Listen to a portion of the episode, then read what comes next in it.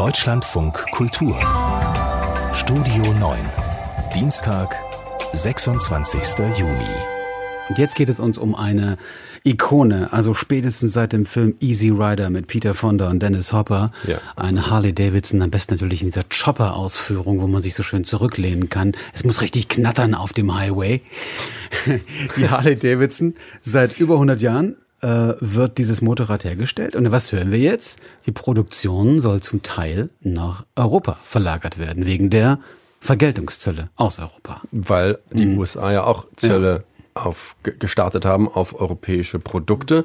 Das ärgert Donald Trump, den US-Präsidenten. Er hat dazu geschrieben, eine Harley Davidson sollte niemals in einem anderen Land gebaut werden. Die Aura wird verloren gehen. Wenn er es sagt. Ja, aber ist das tatsächlich so, frage ich mich. Ja. Wie viele amerikanische Produkte werden denn nicht in den Vereinigten Staaten gebaut?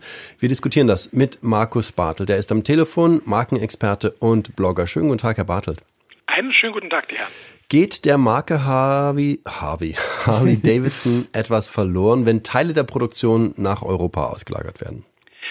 Für uns, glaube ich, hier in Europa geht da nichts verloren. Für die Amerikaner, wo das einen anderen Stellenwert hat, vielleicht ein bisschen eher. Aber natürlich haben wir heutzutage eine Vielzahl von Produkten, die nicht mehr dort gefertigt werden, wo sie tatsächlich ursprünglich mal hergekommen sind.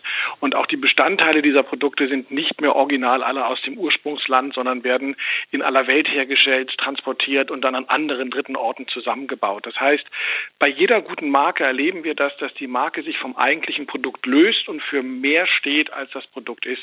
Wir nennen das den Self-Share, den Eigenanteil einer Marke. Wofür steht denn Harley Davidson eigentlich noch? Wir haben gerade alte Filme zitiert, hm, aber die sind ja schon eine Weile her. Ja, 50 Jahre her. Ja. Das ist das Problem von Harley Davidson. Hm. Tatsächlich steht es für Born to be Wild im Grunde genommen, also immer noch Easy Rider und, und Steppenwolf, alles was dazugehört, dieses Gefühl dieser endlosen Freiheit. Ich glaube, ja. wenn man heute einen Harley-Fahrer Fahrer fragt, würde er immer noch sagen, sein Traum ist es, die Route 66 runterzufahren. Die Harley ist übrigens ein Motorrad, das ja gebaut ist, um gerade Strecken zu fahren. Also mit einer Harley kurvenreich zu fahren, das geht gar nicht, sondern man muss wirklich schön. Schon bei diesem langen Lenker geht es schon nicht, ne? Mit lange die, immer gerade ausfahren, das ist perfekt ja. dafür. Ja. Ähm, das heißt, tatsächlich ist es immer noch so ein bisschen die Rebellion. Und äh, die, die Leute, die damals natürlich 68, 20 waren, die sind also um die 50er Jahre geboren worden, für die ist Rebellion jetzt was anderes. Also man sagt ja, die Harley ist so ein, so ein Zahnarztmotorrad, so ein bisschen despektierlich. Ähm, natürlich heißt heute Rebellion für die Leute oder wild sein, eben mal aus dem Alltag auszubrechen, sich eine Lederjacke anzuziehen und ein bisschen mit der Harley knattern zu gehen. Aber gilt das auch für Leute unter 40? Wie gesagt, ganz großes Problem. Nein, nicht mehr. Harley laufen die, ähm, ja, die, die Nutzer weg, die Fahrer weg. Die Marke hat es nicht geschafft, sich zu verjüngen, weil das Statussymbol der heute 40-jährigen Zahnärzte, und, und, Sie hören, ich komme aus dem Marketing, wir neigen dazu zu vereinfachen, ist eben nicht mehr die Harley Davidson, sondern das, ähm, das Statussymbol des 14-jährigen, 40-jährigen Zahnarztes ist heute das Rennrad. Und äh, damit die Havelchaussee hoch und runter zu radeln, in einem entsprechend teuren Outfit natürlich.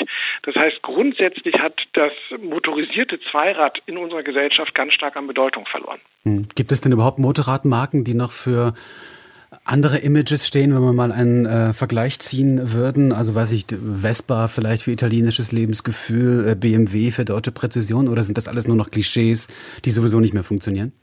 kenne aus meiner Jugend zum Beispiel noch die Ducati als italienische Marke, die aber auch ähm, zum Verkauf steht und, und jetzt man überlegt, ob Harley Davidson die vielleicht kauft, um sich damit zu verjüngen. Ähm, aber ansonsten ist das dünn geworden. Es ist ganz rar gesät, weil auch die Jugendlichen heute tatsächlich eher auf ähm, leicht motorisierte, also auf Roller stehen, Zweiräder oder eben auf, auf das Fahrrad stehen. Also es gibt, wenn wir heute über Freirad reden, ist es nicht mehr das Motorrad, mit dem wir die Freiheit erreichen wollen. Aber auf dem Land zum Beispiel, wenn ich unterwegs bin, dann sehe ich schon noch viele junge Leute auch mit Motorrädern oder auch mit kleineren Mopeds.